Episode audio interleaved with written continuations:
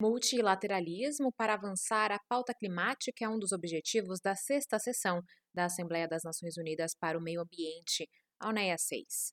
O evento, que começou nesta segunda-feira na sede da ONU em Nairobi, no Quênia, espera que os mais de 7 mil participantes possam dialogar para enfrentar os desafios ambientais.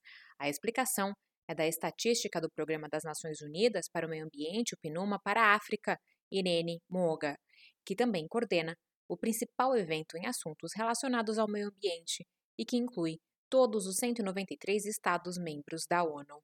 Ela falou à ONU News nesta segunda-feira, após as sessões de abertura.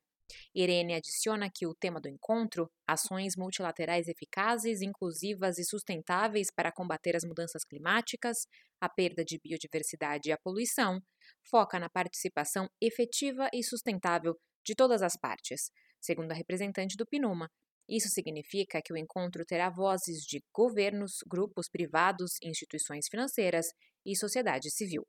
Ela acrescentou que na reunião há várias resoluções submetidas para discussão, e uma vez que os rascunhos sejam finalizados com os países e instituições participantes, a implementação será o catalisador para a coordenação de políticas, estratégias e monitoramento de como o meio ambiente pode ser protegido em conjunto.